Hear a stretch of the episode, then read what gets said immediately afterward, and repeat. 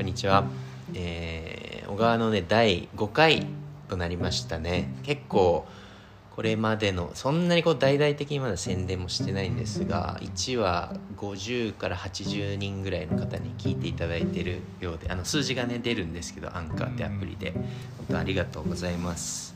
この間あのネスト小川町のネストで、えー、とサイトマルシェってイベントがあって僕もちょっと出店してたんですけど聞いたよなんていう声もお声がけいただいて本当に嬉しく思いました。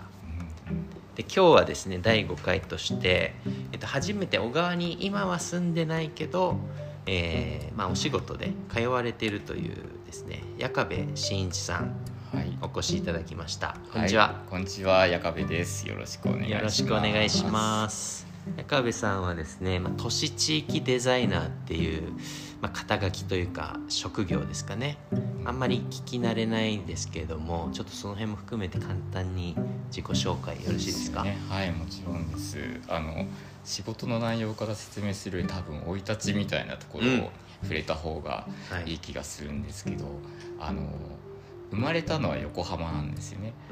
うん。で横浜で生まれてに1歳半ぐらいで埼玉県の入間市っていうところにうん。引っ越してきてそれはあの親のその社宅ではいはい。こうちょうど入間にそれができたよっていうことで、まあ、入ったっていう感じなんですけど、でその後その当時僕のこう、えー、と時期だとどんどん住宅とか土地の価格が上がって、うん。えー家を買おうと思っても郊外に出なきゃいけないっていうことをずっとこう繰り返してる時期で。それで親が買えるとこってどこだろうって言って探してて、うん。ちょうどその小川町の緑が丘ですよね。そこであの家がうん見つかって、それで小川に来ることになったみたいな感じなんですけど、まあ、そんなところで小川との接点ができて、はい。で、えっと、中2から、えっと、大学卒業まで小川にいてうんでその後、まあちょっと朝霞に2年ぐらいもいたんですけど、うん。結局今は東京中野に住んでいて、えー、と結婚をして子供が2人いるっていう感じの人間ですね。今おいくつでいらっしゃい今ますか？47 47歳。は高橋さん若く見えますよね。いよく言われます。なんだ僕それ。と 僕と多分歩いてたら、うん。同級生ぐらいそうのそうそうなんかそう見られてるんだろうなって思う話しかけられ方はね、はい。時々、うん、して誤解をあえてとかになります。だから小川町に住んでたのは35年30年ぐらい前っていう感っていうことにじですよね恐ろしいことにそういう感じですよね、中2からあ大卒までの、うん。ちょっと計算できないですけど何うん。年かその時期だけいてそう。当時そのやっぱりずっと東京側を向いてる感じなんですよね、うん。こう遠く離れていったっていう時期だから小川に住み続けるってあんま思ってなくて、うんうん。なんかいずれ自分は東京に近い方に移るんだみたいな意識でずっといたから、うんうん。うんもうそれを自然にやって、うんううんん人口減少に加担した人間ですよね。とちなみに東京は今は中野でそれ以外にいろいろ住まれたんですか？あんま住んでないですね。あ基本中野の中で。最初に中野のあの南大のっていうあの交差点があるんですけど、はい。割と南の方の住んでて、うで今はあの新中野駅っていうはいはい。新中あたりでどっちにしても中野通りっていう中野の大きい南北方向に行ってる通りがあるんですけど、うんうんそこあたりに住んでる。はいはいはい。僕あの中高方南町だったんですよ。だからで練馬なんで僕生まれはあの辺を自転車で通ってましたね、はい。高円寺とかね大中野とエリア間的にはその辺で。その辺ですよね、はい。うん。住んでますね。でまあお仕事そのうんうん都市地域デザイナー、まあこれちょっとなんで都市地域なんだっていう。ねず簡単に言うとどういうあれなんですか？お仕事。なんかすっごい難しいんですけど、はい。ただその不動産っていう、ね、その土地とか建物とかの、ね使われ方がうん。こう変わったりとかすると、その建物の中だけじゃなくて、うん。周りの街がなんかこう雰囲気が変わったりとかするっていうのってあると思うんですけど、うんそういうその使われ方が変わることによって街が変わるっていうのをまあ、じゃあどんな風にやってったら街がもっと良くなるのかねっていうのをうん。ちょっとこう考えたりとか、うん。あー不動産の所有者と一緒にやったりとか、うん。いやもっと大きいところで言うとデベロッパーとか行政の人とかうん。と一緒になんかこう考えて、うん。でそれを実行できるようにサポートするみたいなことをなるほなんて言えばいいのかなそういうのってって思ってずっとなんてな名乗るかを考え続けうん考え続け、一旦都市とか地域をこう、まあ、デザイン。どデザイン。まあ、ちょっと講義の意味でデザインということですねそれなんかグラフィックデザインとかその衣装をこうビジュアルをデザインするっていうよりももっとこう見えない見えない。空気とか、はい。まあ仕組みとか。仕組みとか。うん。うん仕組みっていう言い方がいいんですかね。なるほどなるほど。この八神さん今、まあ、フリーランス、はい。個人でされてるんですよね、こう都市地域デザイナー的な職業っていうのは一般的なんですか、一般的じゃないです。もううん。考えましたし、まあ、ちょっともともとまずその就職というか、はい。大学卒業した後からぜひお聞きした働い。てたのが、うん。えっ、と、まあ、再開発事業っていうのがあるんですよね。うん。そのえー古くなった建物とかがこう密集しているところを壊して新しいビルが出来上がるみたいなのってよく都心だとあると思うんですけど、うん。あとこう駅前とかであの車が回るような交通広場とかあるんですけど、そういうのと一緒に隣になんかやたらと高いビルが建ってるみたいなのがあったりすると思うんですけど、うん。ああいうのを再開発って呼んでいて、うん。でそれをこうコンサルティングするような会社に入ったんですよね。じゃあまあ割とさ今と近しいうんお仕事ですかね。でよりハードよりハード。そうかなそうかそうが、うんえっとその入社してからうん。20年ちょっとやっていたうん。仕事の内容なんですけど、でその時はその、まあ、それはそれでやりがいのある仕事だったし、うん。えーなんだろう新しいものができるっていうことのその持ってる力みたいなこともあるなとは思っていたんですけどちょっとあんまり専門的な話になるんではしょりますけどやっぱちょっとそのえっ、とこう税金を原資としたその行政からの補助金みたいなものをちょっとこう使うことが多いんですけど、うん。それがどんどんどんどん行政の方が財源なくなってきているので、そういうお金に頼る進め方も難しいしうん。あとデベロッパーの方もそのお金を出すっていうふうになるとやっぱりこう住宅でタワーマンションを作ってで売ってその後いなくなっちゃうみたいななんか街の在り方ってそれでいいのかなとかってこう疑問に思うことも増えたりとかして。うんそれでもうちょっと違うあり方ってないのかなっていうふうに思って、えー、と今のその、えー一緒に仕事をしている、清水義嗣っていう人がいるんですけど、はい。その先生にちょっと学びたくて、社会人大学院に、あそうなんですね、はい、行ったんですよね。でそこのその公民連携って言ってその行政と民間が一緒にこうタッグ組んでパートナーシップでその街を変えていきましょうというか、うん。こう都市課題を解決していきましょうっていう進め方がとてもフィットして、うん。でも今ちょっと公民連携ってさらっと言っちゃいましたけど、まあ、それも伝わらないじゃないですか。まあまあまあ。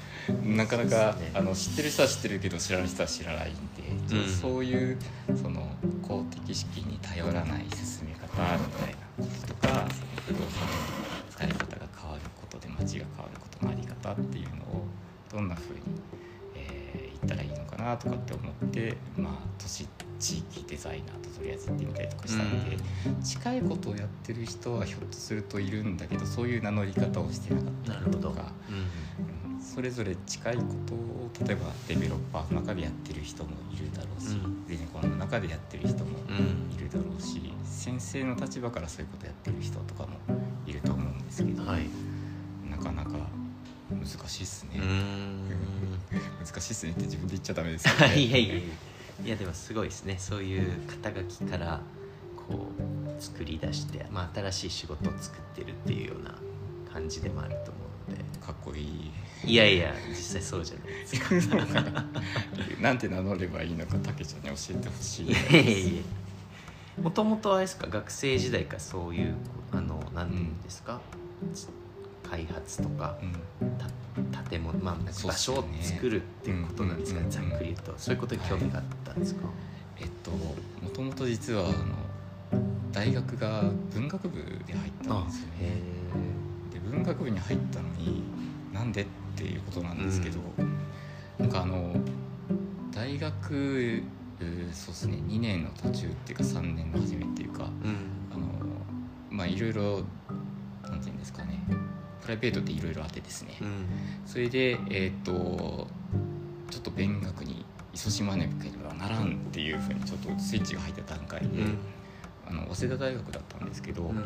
そのえっ、といろんな学部の人が取ってもいいよっていうそういう講義プログラムが出たんですけど、それが都市地域論っていうやつだったんですよ。でいろんな先生がそのいろんな専門性をベースにうん。都市とか地域についてのお話をするっていう講義に出た時に、あ都市って面白って思った。うん。もうその授業を授業たまたまと取しって。たまたま取って。へえそうなんですね、で文学部だとその文学とか、うん。あのまあ、文学部といっても僕はあの評論とか批評とかそっちの方だったんですけどそういう目線で見てもその街って面白い一つのこう対象として面白いなって思ったのがきっかけででそこは面白がってただけだったんですけど、うん。いざあ働かなきゃいけないのかっていうタイミングになるじゃないですか、え俺何して食べ食べていこうとかって思った時に、うん。あのこう就職課とかに行って、はい。わーっと文学部卒業でも取ってくれるなんかその都市の仕事って何かあるのかなとかって 探してたらあ行からずっと探してったらうん。他行のところに学部不問って書いてある再開発コンサルタントがあったんですよね。へそれであの高畑歯科学研究所というえところに行って行った入ったらあの結構ガチガチのうん。そういうストロングスタイルなあの再開発コンサルだったいうことなんですけど、うん。きっかけはその大学の時の受講した講義にあって。講義一つで人生変わるもんですね。もともとそういう意味で言うとそのきああ都市なんだっていう認識したのがそこなんですけど、うん。ちょっとフィールドワークっぽいことはうん。実はやってて、えなんかこう街にとりあえず座ってうん。行き交う人ずっと見てなんだろう何が起きてんのかなとかどんな人多いのかなとかっていうのを見るみたいなのはえそれ僕はなんとなく文学系の活動だと思ってやってたんだけえどそれは例えばえ自分が住んでる町とかですか？じゃなくてどっか知らない街ところに行ってた例りして？えば池袋で、はい。その通勤ラッシュ時とかで、あえてそこで立ち止まって、はい。はい。しかもあの座り込んで 通勤してる人を見るっていう。えなんかちょっとその人と違う時間の流れになった時に、はい。世の中の見え方変わるとかっていうのをいろいろこう自分を実験台にしながらやるとか、ちょっとアート活動っぽいようなことにも関心はできてないんですけど、うん関心はあったりとうん。かしたりとかしてでそういうなんだろうサブカルチャー流行りだったっていうこともあったと思うんですけど、うん。ちょっとカウンター的にそういうことをや90って年代ですかね。そうですね、うん。うんそうなんだ。観察はしてたんだなはいとは思ってたんだけど、うん。あまり自覚はしてなくて、うん。それで意識したのはその都市地域論といううん。講義授業、うんうんうんなるほど。確かに矢上さんそのまあ町は町でもその中の特に人とかにすごい興味があられる感じが勝手にあるんですけどはい、そういうところなのかもしれないですね。人まず人がすごい大事っていうか、うん。結局人が作ってるなってずっと思ってたんで、そういうところに関心があるから、えっとまずそこですよね。あとなんか個人的には時間が積み重ねら積み重ねられてうん。きたところっていうのにすごいなんかこう価値を感じているんだなっていうふうに思っていて、うん。でそうすると古い建物とかにこう燃えちゃうというか、うんうんそんなこともあって、えー、とこう古い建物が壊されるちょっと手前のところでうん。中身見せてもらえるとかっていうと「あ行きたい行きたい」とかって言って じゃあわかりますねそうするとなんかこう燃えるうん。こうあしらいとかがあったりとかすると、もうよだれで出ちゃいますねみたいな感じでこう写真撮ったりとか。でそれは趣味だと思ってたけど、まあ、改めて考えるとああなんかその人の手が加わってうん。長い時間年月経過したっていうことに対してうん。自分は好きって思っているんだなとかって思って、なるほど。うん、そうするとそうそういうのぶっ壊して新しいもの立てるの仕事にしてるとちょっとねあのそうですね。辛い時期もちょっと矛盾がありましたよね。まあ、うん。両方を大事にするっていうポジションが取れれば、うん。うんそれでいいんですけど、うん。なるほど。うん。そ大学時代。ですね、大学時代はそんな感じでで再開発コンサルになって、うん、うんしばらく、ね、そこからもうに20転職とかもせずにずっと。転職せずにそのままやっていて、うん。でちょっとさっきも触れましたけど途中でもう一回ちょっと学びにっていうことで社会人大学院に入って、うんその辺まではだから小川町っていうのは全くこう振り返りもせず、うん。えー実家に、えっとお盆にちょっと行くとか、はい。正月帰るとか、はいはい。もう年2回行けばいいんじゃないかぐらいの 感じの、うん。そういう文脈で小川町面白いなっていうのはなかなか思わなかったですね。2 3 0代の時は。全く振り返らなかったですね、うん。本当に正直に言うと、うんその金子さんっていう人が有機農業はいやってるっていう情報ですら僕は知らなかあったそうなんですね。あの下里農場。その里農場っていうの。そっかそっか。そのぐらいあの自分が住んでたにもかかわらずうん。知らんっていうへ感じだったっす、え、うん、ちょっと矢部さんが小川に住んでた頃の話もぜひちょっとはい。遡りますけど、はい。時系列をお聞きしたいんですけど、えっと、引っ越してきたのが中学校二年2年生はい。から大学卒業そまで。大学は通ってたってことですか？大学は通っていてさすがに。坂田の馬場に。そうっす。あの、ね。うん高田のパパと早稲田駅富山、早稲田駅に。はい。あので第二文学部というあの昼じゃなくて夜の、二分なんですね、はい、学部だったので、はい。そうすると二分はあのニコマの講義が終わった後、はい。近くの居酒屋に寄って、でいろんなこうコミュニケーションをとって、うん。えー、とそのまんまあの近くに住んでいる人たちは、うん。あの飲んだくれて帰るっていう感じだったんですけど、うん。僕小川だからうん。池袋発11時、はい。23時が終電だったんでう、ん。もう帰るのかよみたいな感じで すっごい疎外感があったりとかして、うん。じゃあ止めてくれる？とかって言っても、うんそこでみんななんかふってこうそうなんですか。止めてくんないのかとかってすっごいこう寂しい感じで帰るっていう感じだったんですけど、そのうちあの止めてくれるあの女性の方がいらっしゃって転がり込んだえー、りとか、女性の方が女性の方が彼女ができてたんですか、うん、まあいろんな関係ですよねななぜかこう年上の女性の方が止めてくれるようにえそこをこう転がり込むみたいなー、感じの。うん。あの今なかなかねうん。笑って言ってますけど、うん。うん。なかなか喋れなかった そういう感じのことを。うん。やってたんですけど、うん今何の話してたんでしたっけ？ちょっとドキドキしちゃったあいえごめんなさい。えっ、とその中二で小川町に入間から引っ越してきたんですよね、はい。うん覚えてます？その引っ越してきた。覚えてます覚えてます。そう。どんな、えっと。もっとある種田舎に来たぞみたいな感じなんですか？はい横浜から入間から小川。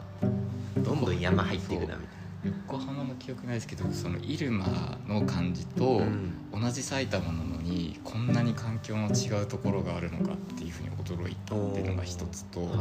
あとひあの中学校通って話し始めるとうん、ちょっと鉛あるんですよね語尾の。小川の人って、うん。こうなんだっけなんだったっけなんか「行くん」とか、うん。あのシャーペンの芯とか鉛筆の芯とかだと追っかけたとかって言うんですけど、追っかけた？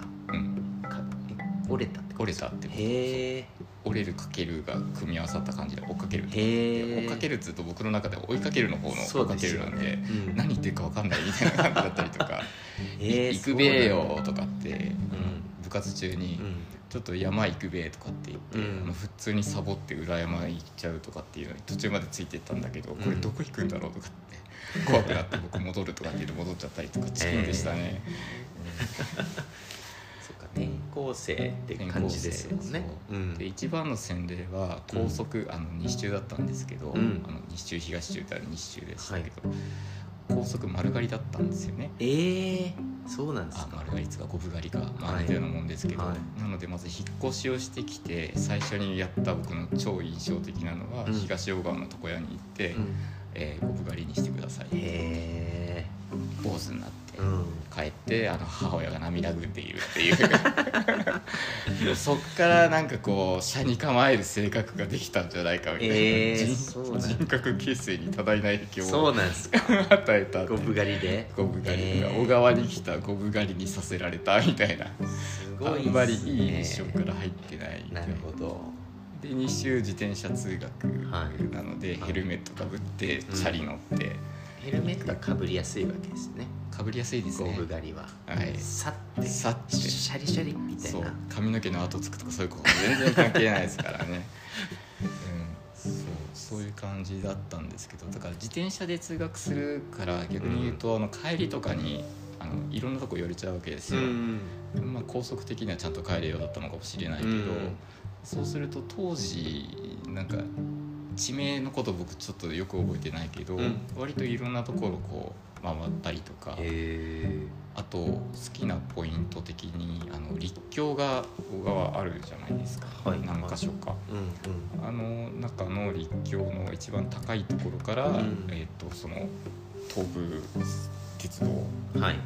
ずっとこう通り抜けるのを見てるとか。見てるとか。へえなんかそういう感じでこう多感な時期を、傷つきながら過ごした傷つきながら。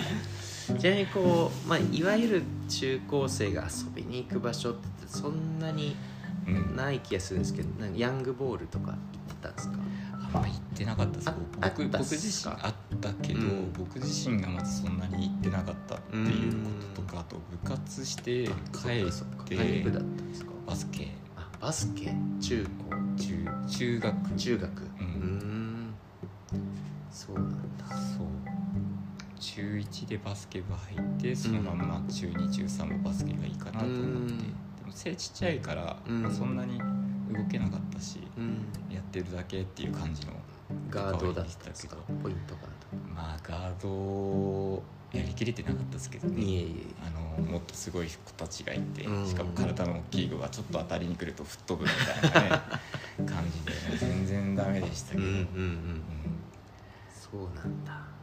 で塾もとりあえず行ってたんで、はい。小川学習塾っていうあの戸口さんのところなんですけど。どこ？今はあります？わかんない。今どやってんのどこですか？場所？うん。小川学習塾。駅の近くですか？あれ地名でなんて言うんだろう。あの大塚。緑が丘にはいはい。行く立教を角山。角山のね。ううん。ん川の手前みたいなところに。ああそうなんだ。川の手前。へ勘違いかな。なんか確かその辺にあった、え。そこに通って通ってっていう感じだったから遊びに行くっていううのん。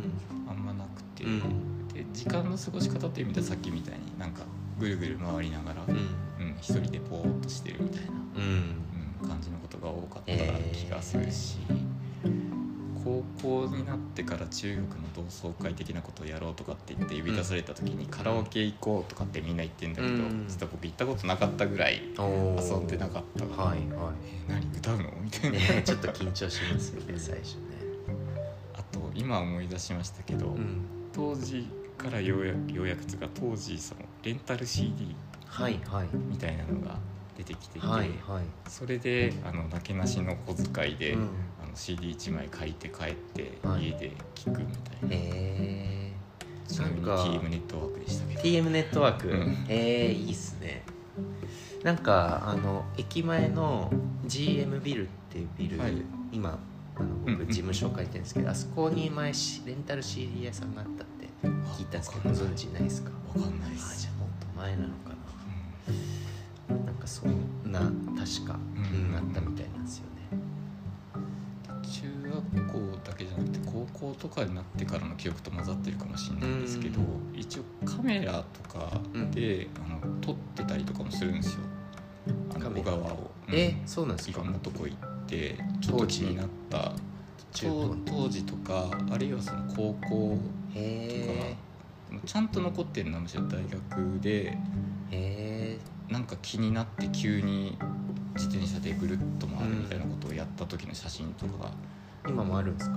あって、えー、ぜでひもうなくなっちゃった建物とかが写ってたりとか。へあとあの田中さんとこの五軒長屋。えはいはい。あの駅からずっとまっすぐ行って、はいどんつま国道りのとこ。を越えてはい。あそこの改修前の写真とかおも実は撮ってて。えで今の写真とこう比べるとああこう変わってるんだみたいなのが分かったりとか。だからあの今昔系の企画があったらいくつか提供できますよ。ー、素晴らしい。あちょっとぜひそれ一個ご協力いただきたいのがありますので、はい。またはいお話しさせてほしいうんです、そっか高校はどちら行ってたんですか？うんえっと城西大学附属川越高等学校あ。という川越駅からあのバスに揺られて監獄送りみたいな高校知っにてます。僕そこ中学受験して落ちました。う んそうっすか？中高一貫ですじゃあよね中高一貫前ですねそうなると僕が行ってた時代は。そっか高校だけでした。その後で多分中なった高一貫っすよね多分、うん中学受けて、ん。そう。落ちたんおやおやですけどうん。そっかそ校の時も川越というちょっとねあの小川からすれば全然華やかなところに行ってたはずなんだけどうん。バスに乗って監獄送りっていう屈したしかも男子校男子校でね、うん。はいはい。川越駅？川越市駅。川越駅。川越駅からバスでバスで。通学して、じゃあ1時間ぐらいかかるわけですかね。バス入れたら。バス入れたらももっとかかるもっとかかる。うん。うんやっぱり渋滞があったので、うん。バス途中でやたらと時間かかったりとか、はいはいはい。うんしてたんでえー、どんぐらいなんだろう。でも1時間半あ半半は嘘,、うん。嘘だけど、うん。ちょっと今誇張しすぎた。まあそうですよね。うん。そこはどどんな学生時代だったんですか？えっとでその文学部の大学に入る前のね。フェーズですよね。なんか本は好きだった？高校の3年間を振り返ると、ん。まず高1の時は髪が伸びるっていうことか。ら始まるんです。ついに解放されたんですそう ね そうなんはですよ。そっか。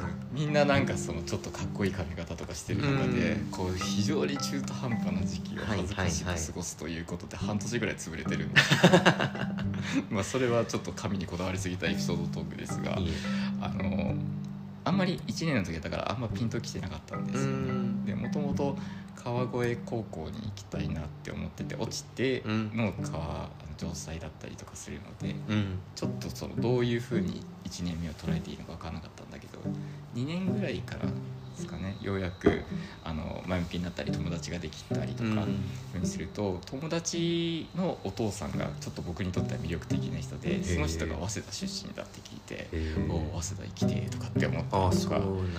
友達があの洋楽聴き始めて「うん。お前も聴いてみろ」とかって言ったのが、うん。なんかこうメタルとかうん。でドリームシアターっていうドリームシアター。はいはい、やつで「マジかこれかっこいい」全然歌が始まらねえとかって言いながら。10分ぐらいある曲聴いてかっこええとかってすぐになんかこういいじゃんって思ったらなんかこう感化されるうん。ミーハーな感じで。うん過ごしてて。でも基本帰宅部だったんですけど、うん。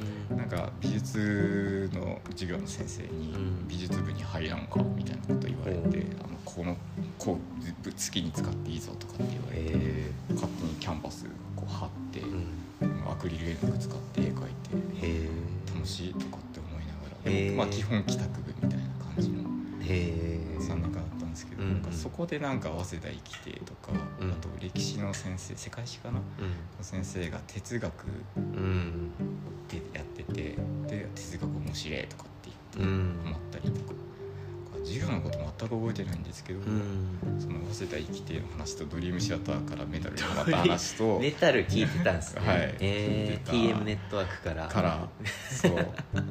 で哲学科の話とか、うんうん。なんかそんなどっちかというとその僕のカルチャー的原体験がその辺にある感じ、へえちなみにそのなんか魅力的に思えた友達のお父さんっていうのはどんな方だったんですか、なんか公務員の館長って別に仕事的には大したことないんだけど、うん。遊びに行って話をすると、うなんかこうドーンと構えて、うなんかちょっといいスタンスのなんでもなんて言えばいいんだろう。かっこいいなみたいな。かっこいいなって思って、できる大人みたいうん、なんか慌てない感じとなんかこう人生的感がうん。なんかこう対極で捉えているなという感じ、うん確かに説明をしようと思うと僕はどこに魅力を感じてるんだろうって感じだけどなんかすごい人間性にうん惹かれて、うんうん。お前の父ちゃん羨ましいみたいな感じでその人が早稲田っていうあそう。なんだうん。じゃあ高校時代は小川町にはあんまりまあと帰るだけぐらいはいあんまり過ごした思い出はないですかちなみになんかその頃小川でよく行ってたお店とかあるんですか？家族でご飯食べに行ってたとか。外食はあまりしないしなかったですかね。うちの母親は自分で作ったものを食べさせる方がいいっていう感じで、うんうんで当時のその小川でって言った時のそのあんまなかったっすよ、うん。うん、あの今は掘ったらいいとこあるとかって気づいたりとかうん。うんあるけど、あんまり、まあ情報もねうん、ネットとかじゃないしね。ないし。知ってる人は知ってるところがあったのかもしれない、うん、はいはい。緑が丘に住んでるとちょっとそこまでは分かんなかった。そうん。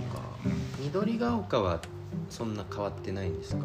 あのうん。八百子があったりはい。蔦屋があったりガストがあったりはあったんですか？ありましたね。うん。あの今のそのえっ、と蔦屋の位置うんあの構成はちょっと変わってはいるんです、うん。あの構成ちょっと変わってはいるんですけど、うん。途中から完全にあの構成になって、うん。うんえっと、最初来た頃は八百子はなかったんですけどあなかった。なかったなかった、うんでそれが、えっと、あの順番違ってたらあれですけどちょっと小さめに八百子が1個できて、小さめにできるとかあるんですか？うん、1個できて。小さめ八百子でその後大きく作ってもともとあった八百子のあたりだったかに確か多分あの辺で間違いないうん。気がするんだけどうん。蔦屋とかガストあができてそういうことなんだ。へえ。大きくした感じ。あそうなんですね。それまではあの車で、うん。えー隣町行ったりとか、あれ駅前の八百子もなかったんですか？ありまあれはずっと小川ショッピングセンターっていう形であのへなんだえーっとえー、忘れちゃった。八百子とん上に東武ストアだっけ？なんだっけ？なんか東武ストア。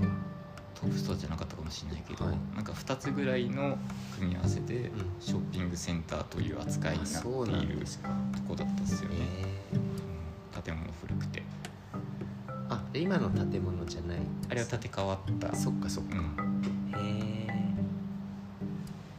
そうなんですね。うん、そうなんです全然昔知らないのでうん。話聞けると楽しいんですけどね。ショッピングセンター形式になった八百子の第1号があそこだとか、へー八百子の歴史を紐解くと必ず出てくるやつ、あそうなんですか。うん。え。ーあのあれっすよ。八百子となんだっけ島村。はい。あ本出てますよね、うん。あれを読んであれに僕も改めて書いてあるんですね。書いてある、へえそっかそっか。じゃあ前壁さんとしてはあの頃はこんなお店があってよく行ってたけどなくなっちゃったなとかあの頃行ってた定食がまだあるぞとかそういう感じは今もあんまないんですよね。実はあまりない。ない。うん。うん。そっかそっか。小川の中でえっと食べたとかそういうことの記憶があるのは、むしろあまりなくて、うん。えっと強烈にそういうことで語れるものがあるとすると、うん。ずっと駅前の喫茶店のコスモスってあるおなー。はいはい。でもずっと入るの怖くて入れなかったなって言って。えー、入ったことないですか？あなかった。そう開けるの怖くて入れなくて ずっとずっと入れなくて、う多分34年前にんね。入ったのが。あまあ入ったんですね最近。うん。今は閉められてますよね、はいはい。うん。僕もね一回入ったことあるんですけど。うん。ねいいですよね。うん。純喫茶みたいなね。そうそうそうそっか。大学院に行ってその先生がよく町にダイブしろっていう人で、うん。でそういうことを言ってるのにダイブしてきた町がないなって思って、うん。あと何かこう町と関わろうと思った時に、うん。自分が飛び込みたいなって思う街ってどんなんだろうってまあいろんなところにこう遊び視察みたいな感じで遊びに行くっていうのはもうその時やってたんだけど、うん。改めて小川町ってなんかあんだっけとかって思って調べ始めた時に、うん。なんかあの五軒長屋のところにタマリンドっていうのがあるとかって言って行き始めたりとか、調べたら金子さんって人がやってた、うん。俺の生まれる前からやってんだすげえとか、うん。っていうあたりからだんだんだんだん掘り始めあてー。そこからっすね僕。おいくつぐらいの時ですか？何歳になるんでしょう？えーっと4737とか10年ぐらい前。うん。えー、じゃあもう結構仕事も15年とかされてそうそうそう回学び直しながらう地元を振り返ってみるとまあ情報もねネットとかスマホとかうん。SNS もうん。あったかな10年前だと。なんかあんじゃんと。あんじゃんと。で実家帰る時にいろいろ行ってみようみたいな。うん。うんうん。掘ればあんじゃんっていう感じで。で、うん。人とのつながりができてきたから、うん。逆にあの紹介してもらえる場所とかっていうのも増えてきて、うん。それであの田中さんはいはいあのご家長屋のオーナーだったりとか勝彦さん。勝彦さんでうん。奥さんの方はうん。町議会議員。のはい照子さん。照子さん。はい。とかとあと平山さんっていうそはい。の町分野やってるご夫妻とかとお会いをして、へでなんかこう使ってない建物の中身とか見せてくれたりとかする機会があって、うん。なので今のその、えー、と田中新山さんやってるトランジットを、まさに片付けてる最中う。んオープンする時に片付けてるんですとかってうん。言ってる、えー、と田中さんとはそこで初めてお会いして、あそうなんですね。うん、農家やりながら、うん。あのちょっと週末バーをやろうと思っててうん「マジっすかそんなとこできるんすかいいっすね」とかっていうあたりと僕がその小川町掘り始めるタイミングっていうのは結構かぶってる。そっかそっか。でもその時はもうわらしべさんとか雑穀さんとかありましたよね。ありましたありました、ううん。ん雑穀さんうまいから好きっていうふうにハマったし、あの元ゲーセンだったところにいた時期ですよね。あのその今の八甲の前に。あえあそこゲーセンだったんですかはい。へえそうだそういう話もあるねそういえば。そうですよ。えじゃあゲーセンそこは行ってたんですか？ゲーセンは行きましたよね。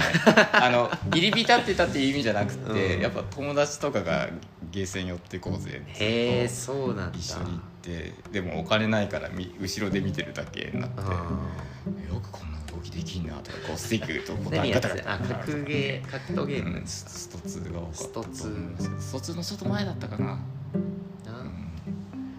でも何年ぐらいですか？90うん何回か行ってるからちょっと記憶がごちゃになってるかもしれないけど、うん。でも古いのも残っててあのそれこそインベーダーゲームとかあそうなんだ。めっちゃいいっすね。昔の喫茶店にあるあの平たいところにこう見えてるやつが置いてああっりったたんですねとかあった,、うわー。それは初めて聞きましたーセンだったからかなんかカツアゲポイントみたいな感じの警戒をしながらここに長居をししていると怖いお兄さんたちに とっ捕まっちゃうんじゃないかとかうんうん。感じだったんですけど。うん。でそうやって戻ってきたタイミングではゲーセンだったところが、うん。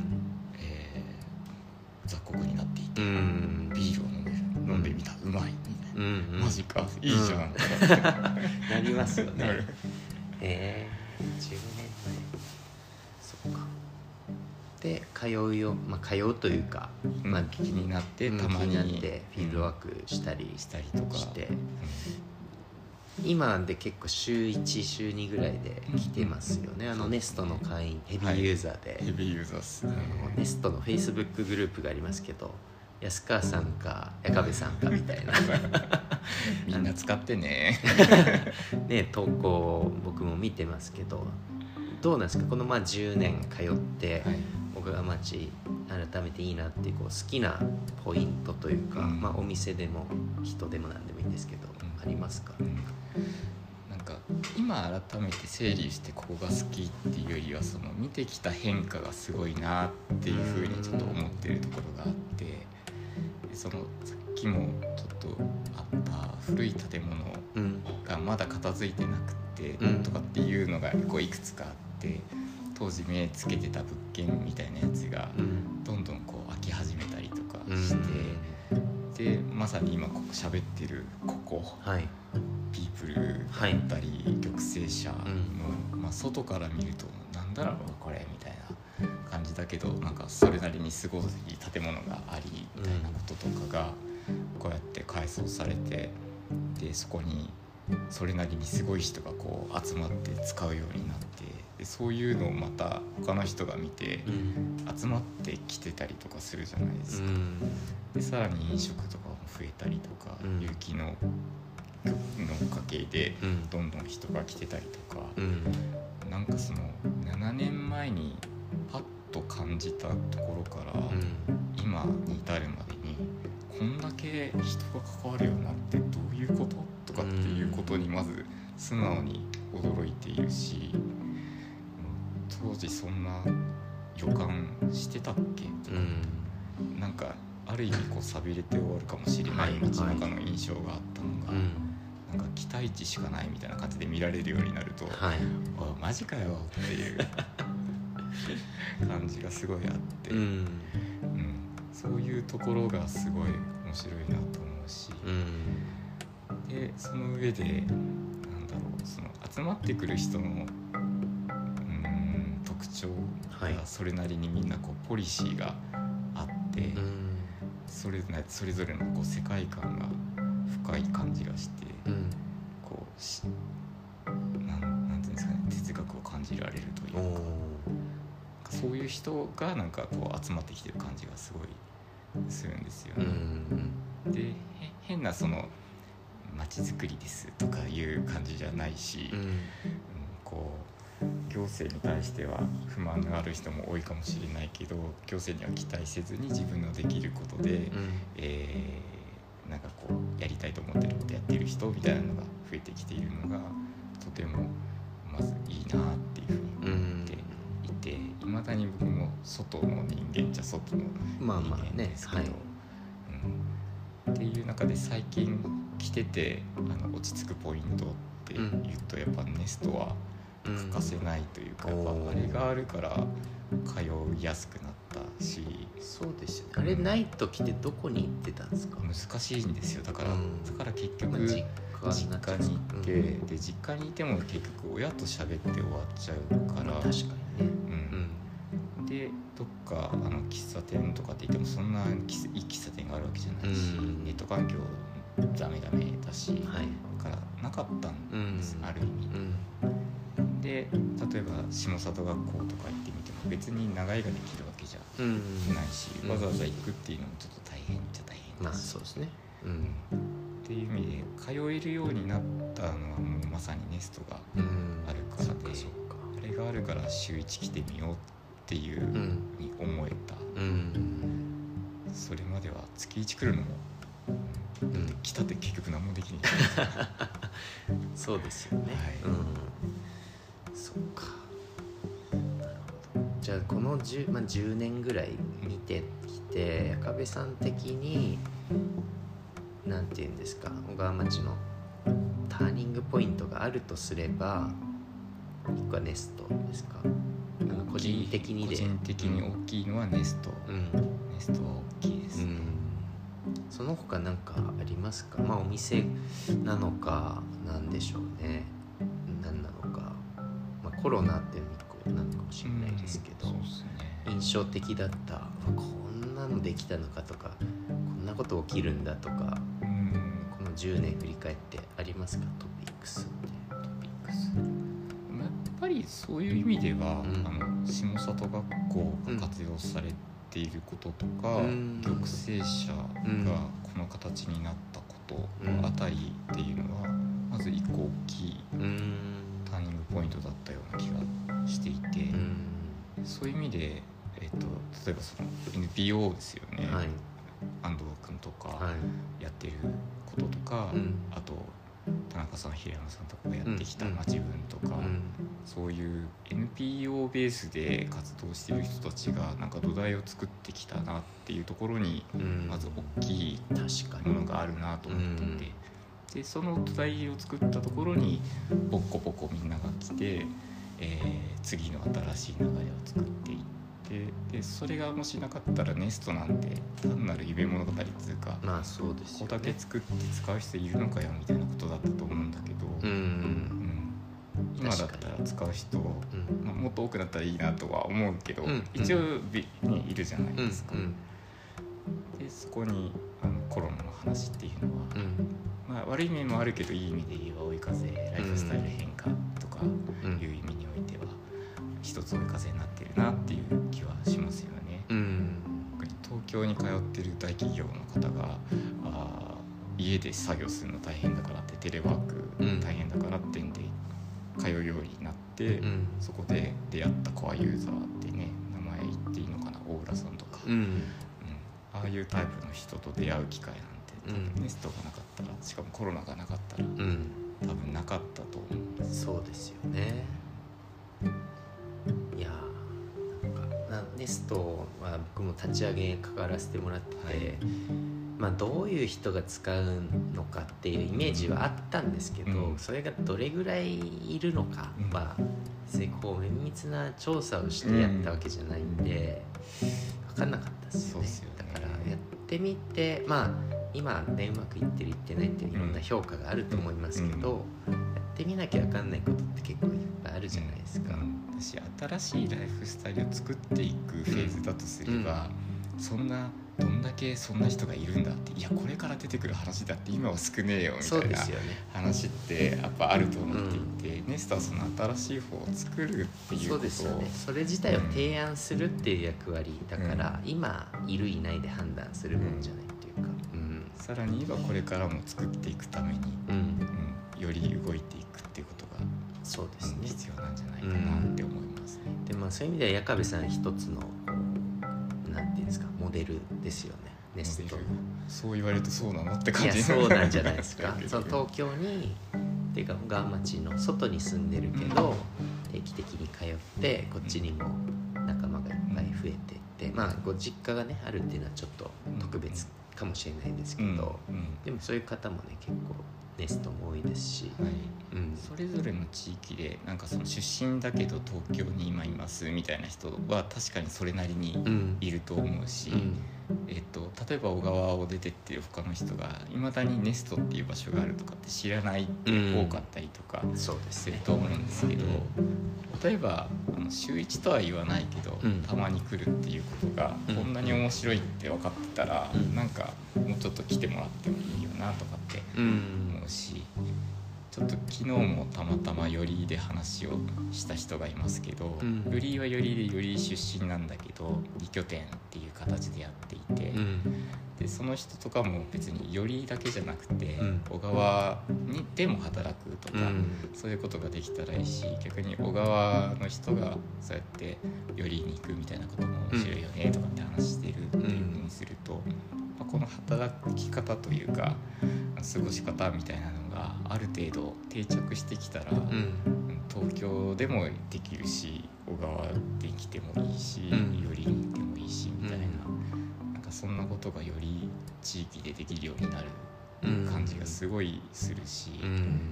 そこで出会う人がそれぞれ面白い人たちだから、うん。うんそういう意味でのなんネストみたいな場所の今後の可能性みたいなのは、これからもっと広げていけるんじゃないかなといいですね。思います。そっ。かそっかうん中見さんそういう意味では確かにその小川だけじゃなくて最近隣町とかいろいろなんか行かれてますよね。うん、なんか言ってますね。行ってますよね。なんかどうなんですか？もうちょっと広げて、まあ、埼玉県まで行かないのかもしれないけどこの比企郡なのかエリアで見た時に、他の僕もよりとかそんなに詳しくないんですけどどんな面白さがあるんですか？なんかす埼玉県を僕も深くはその知ってるわけじゃないですけど、でもいろんなその取材とかメディアで取り上げられた人とかに話聞き機会があったりとかたまたまそれで出会う人がいたりとかあと本庄とかでやってる早川君っていうのは大学院出た時の実は、あの同じ同期だったりとかして。うわ本庄で本庄デパートメントなんてやり始めたすげえとかっていう感じだったりとか、たまたま知ってるみたいなのがあるんですけど、なんかそういうこう地域に根ざしつつあのいろんなそのエリアだけじゃない仕事もするみたいな人たちが、なんかここ何年ですかね23年で可視化された感じ、ひょっとすると動きとしては5年前ぐらいから起きてきてる気がしていて、埼玉エリア全体で。でそれ東西両方あるような感じがしてて。でそうするとそれなんか埼玉自体がそうなのかなっていうふうに思うと僕は今そのどうなんだろうって思ってそれぞれちょっと話聞きに行ったりとか交流したりとかしてひょっとすると埼玉県というものをちょっとこう一つのまとまりとして捉えるとまたちょっと新しい世界が見えちゃったりしないっていうふうに思っている2023年って感じがして。あのフィールドを埼玉にして、うん、ちょっといろいろ動いてみたいなって実は思ってるんですよ。そうなんですね。でまあ小川町ね割と地図で見ると真ん中辺にあるじゃないですか。うんうん、まああの西はほぼ秩父だと思うんですけど、はい。はい、まあそういう意味ではねいろんなとこ行きやすくていいかもしれないですね。うすね。うん、人口がどうしても西側にあごめん逆。東側に。ね偏ってます、ね、偏っていてで課題いわゆる課題といわれる中山間地域が西側に偏っていて、うん。うん、でちょっとこう難しい話をすればそういうなんか地域課題みたいなものを、うん、なんかどうしても行政区でこう解決しようっていう感じに、行政アプローチだとどうしてもそうなっちゃうんだけど、はいはい。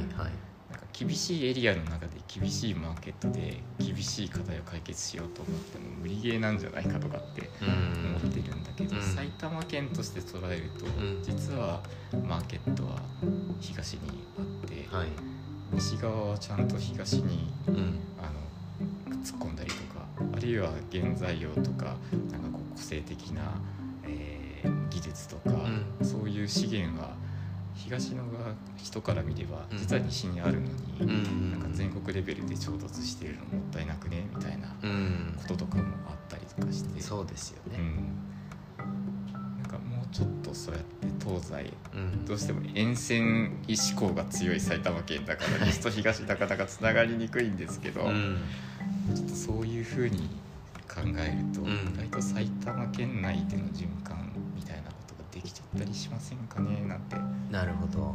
思っている今日この頃でございます。今日この頃なんですね、はい、いやでも今日この頃僕も本当近くてですね、はい、この間あのお越しいただいた、はい、あのネストでそれこそやったサイト、まあ、テーブルサイトマルシェって土日でイベントをして、それはあの大宮埼玉市のあの大宮のブランさんっていうレストランの、パン美味しかった。ね美味しかったですよね。チームに来ていただいて、まあ、小川町の有機野菜とかを使って、まあ、それ以外のよりの豚肉とかも使ったんですけどコース料理とか、まあ、マルシェもちょっとカジュアルなあのフード提供してまあねシェフたちもすごく多分喜んでたしすごい美味しかったしやっぱ埼玉完結で1個あれができたってすごい嬉しかったんで、まあ、1個のねそういう矢部さんの考えられて事例としては、うん、食っていうところでは良かったのかなって思うし、まあ、やっぱ埼玉県って結構広いじゃないですか。言っても、うん、でほぼ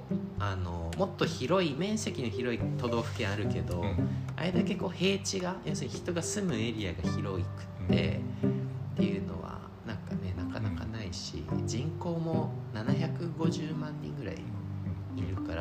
ィンランドとかねニュージーランドよりでかいんですよ。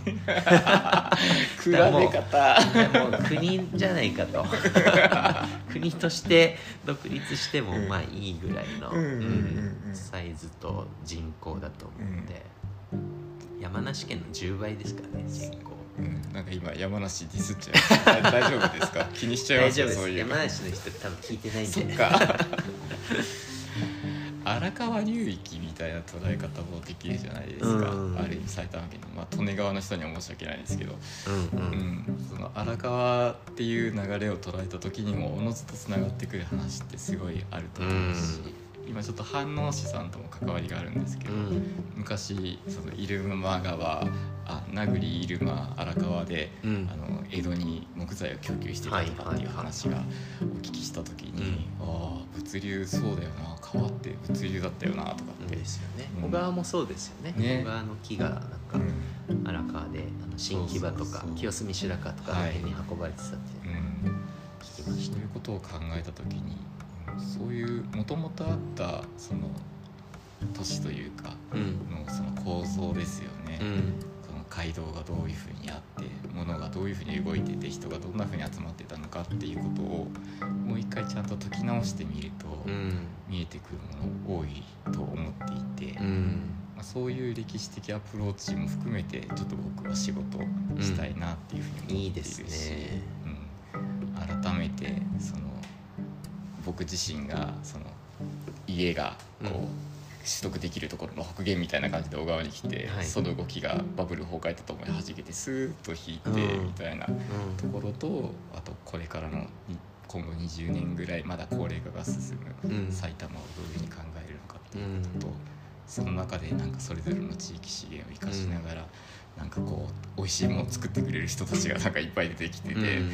食べて美味しい見て楽しいみたいな埼玉っていうのが、今後また10年ぐらいは僕楽しめるんだろうなとうん思っているしそのうち引っ越しちゃうかもしれないしみたいな。おわかんないっす。これ奥さん聞いたらやべえ。ぜひぜひ。なんか僕が小川に通い始めたのが67年前で当時3万人だったんですよ人口うん。小川町のね、はい。割っちゃいましたで今な今7000うん。台ですよね、だから3000人で6年だとすると、まあ、年に500名ずつぐらい、まあ、人口が減っていて、で、まあ、今後も減っていくでしょうと、んんで消滅可能性都市 2, 番2位ですよね、うん。埼玉で。そうそうそう。で2050年だったかに1万人ぐらいになっちゃうっていう、確か出てたと思うんですけど、中部さんそういうまあ別に小川に限らず日本全国うんそうだと思うんですけど、どうしていけばいいと思いますか？その人口減るのはもう大前提じゃないですか。大前提ですもうねそれはもう今さ増やすとかっていう話じゃない。話じゃないですよね、まあ、もっと長期的に見たら分かんないですけど、うん。一旦はこはいの先50年とか100年は、その通りだと思い。うんそういう時にどうなっていけばいいんですか？その都市地域デザイナー的な視点で。そんなんいきなりこうだって言えるわけじゃないですけど。でもまさにその人口が減るのが当たり前だっていうことを実はまだ前提条件に置けてないところがいっぱいあると思ってるんですよね。人口いることを前提にしてどうやって維持していくかないしはまだ伸ばそうとしているとかっていう動きになっちゃってることがまだまだ多いと思うから、まずそれが人口が減少することを前提に切り替えるということがまずもって必要だと思っていて、ど。うしても例えばあの維持していくためには負担を上げなければいけないとか、維持していくためにはもっとこうみんなも手伝ってくれなきゃいけないとかなんかその人手が必要だということを前提にしちゃってる話多いと思うんですけど、その人ではありませんっていうことをまず素直に受け入れて変化しなきゃいけないことが多いのかなっていうふうに思っているから、うん。なるべく手間のかかることは省けるやつは省こうぜとか、うん。うん、こうデジタルにできることはデジタルしようぜとかっていうのは割と当たり前にやんなきゃいけないことなのかなとかっていうことはまず思ってたりとかしますし中にはちょっと撤退しなきゃいけない地域も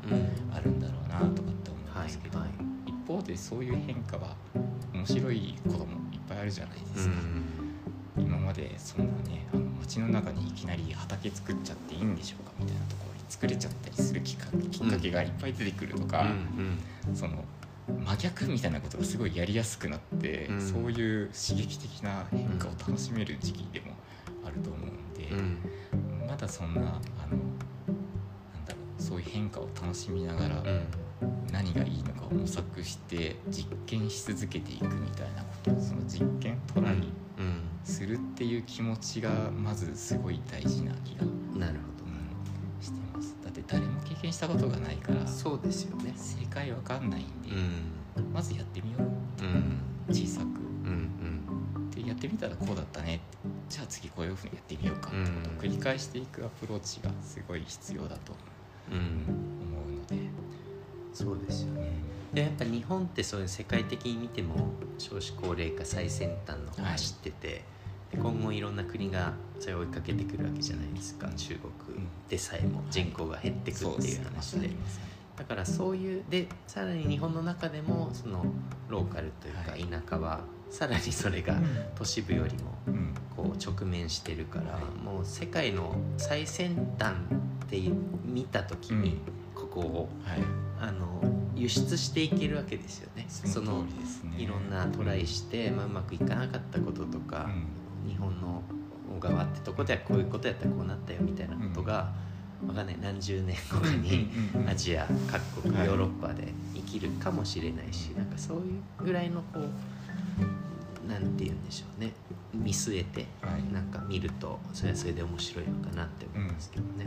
まさにあれだと思っていてそのプロトタイプみたいなものをこういろいろ試せるっていうことにおいては、うん。小川ちょうどいいってたけちゃんなんかうん。なんかの時に書いてたか言ってたかはいはいしたと思うんですけど、うんあれは本当にその通りだなとうん思っているしなんか小川町のその集まってきてる人たちはなんかそうやって突き詰めていったら、うん。気が付いたらなんか世界に届く何かを作り上げてみた、うん。いたみたいなことをなんかややれちゃう気がするし、やれちゃってる気もするので、それをちょっと捉え直して人にどう伝えればいいのかっていうあたりのあたりがひょっとすると僕の仕そ事なのうですねかもしれないとそうですね。そこはなんか僕も思います。ができたらななんて思いながらですね、うん。はいありがとうございます。そろそろねこれ東上線乗りながら聞いていただいてる方も、えー小川町次ぐらいの感じになってるかもしれないんで最後に矢部さんなんかこれからやっていきたいこととかうん。あのまあお仕事でも別に趣味でも何でもいいんですけどあのお誘いでもいいですし、はい。なんかあればお聞かせください。そうい。う意味では割とあの混ぜて喋っちゃいましたけど、はい、2023年はちょっと埼玉掘りますんで、お。はい、なので一緒に楽しんでもらえるとか掘ってもらえる人うん。ちょっとあのお声掛けください。お。うんネストでもいいですし、うん。別でもいいんですけどちょっといろんなとこ行って顔出したりとか、うん。まあ実はそのその昨日もよりを視察案内してもらっていろんな人と会うみたいなことやったんですけど、そういうの他の町でもできたらいいなと思うので、うん。あのネストのグループページで投げかけとかするんで、ぜひネスト利用してもらって登録するとそういう呼びかけがありますので 俺ネストの人じゃないのにね。会員会員みたいなはことしてるけど、いもう運営メンバーですねここはみたいなことしていただいたりとか、うん。あとそのまあいろんな仕事してる中でちょっと断熱回収と、えー小あの太陽光と、断熱回収。ううんあの寒いじゃないですか家とかはいって。はいあそういう回収ね、うん断熱。はいはい。そうそうそうそう。あのリ断熱リノベーションみたはい。いな感じのやつと、あと剣で使う取れる木材とかをうん。うまく使って、その断熱とか省エネとかうん。そういうやつを一体で考えたあの地域循環みたいなのをうんやれんじゃね？とかっていうふうに思ってて、今関わってる仕事の中で岩手県の市和町とかでも、はい。あの全部の既存の住宅断熱しちゃおうぜとかってへやってんだけど、それすげえすげえことやってんだけうど、ん。それ埼玉でも絶対できるって思ってるから、ちょっとそういう動きを、うん多分あのこれから話がポコポコ出てくると思うんうで、ん。ちょっとそんなのもキャッチしてもらいながら、の新しい市場が欲しい工務店さんとか、うんうん。やはりその木材提供したい林業とか木工加工業の方とかは、あのそのうち呼びかけがあったらぜひちょっと参加してほしいなおおと思ってますしどっちにしてもなんか埼玉にいろんなリソースを投入しようと思っている2023年なあのでー楽しみですね。これからっていうよりまず目の前みたいな感じですけど、うんちょっと、うんあの一緒にやりませんかって思ってます。ありがとうございます。じゃあまずはネストに行けばうん。岡部さんに会えるうん日も結構週に1日ぐらいあると思うので、ねあの聞いていただいて興味がある方はネストに行っていただいて、はい。まず Facebook グループに入ると入るというと。アクセスができるわけですね。なんかここ？みたいな。こちらまでこちらまでみたいな感じにうんなってますけど、はい。ぜひはいつながっていただきたい。いいですね。僕もぜひなんか一緒に行ける場所あったら誘ってください、はい。ありがとうございます。じゃあどうでしたか？今日1時間ちょっと話してみて。1時間ちょっと自分の話を聞いてもらえるって気持ちいいですよね、そうですか。全然喋れてないっていうかあの下手くそですけど、うん。いえいえいえいえ。はい、まだまだいろいろあったと思うんですけども。はい。また、はまたもしこういう機会があれば、はい。あとあの話どうなったのとかはいあれば、はいうん。ぜひまたあのお話ししたいと思いますし、はい。呼んでくださ僕はいちょっとドリームシアターもちょっと広げたかったですけどね1時間じゃ終わらないですからねねドリームシアターだとね、はい4月の30日日本武道館行きますよぜひはい。これ聞いてピンときた方は一緒に行ってみてください。ですね。はい。はい。では今日はありがとうございました。そありがとうございました。はい、星地域デザイナーの矢壁真一さんでした。ありがとうございます。ありがとうございました